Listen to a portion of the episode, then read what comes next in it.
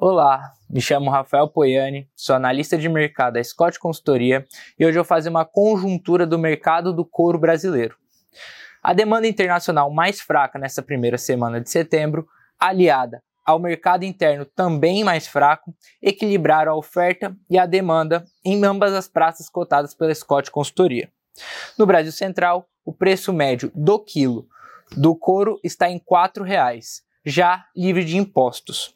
No Rio Grande do Sul, o preço médio é de R$ 4,60 por quilo, nas mesmas condições do Brasil Central.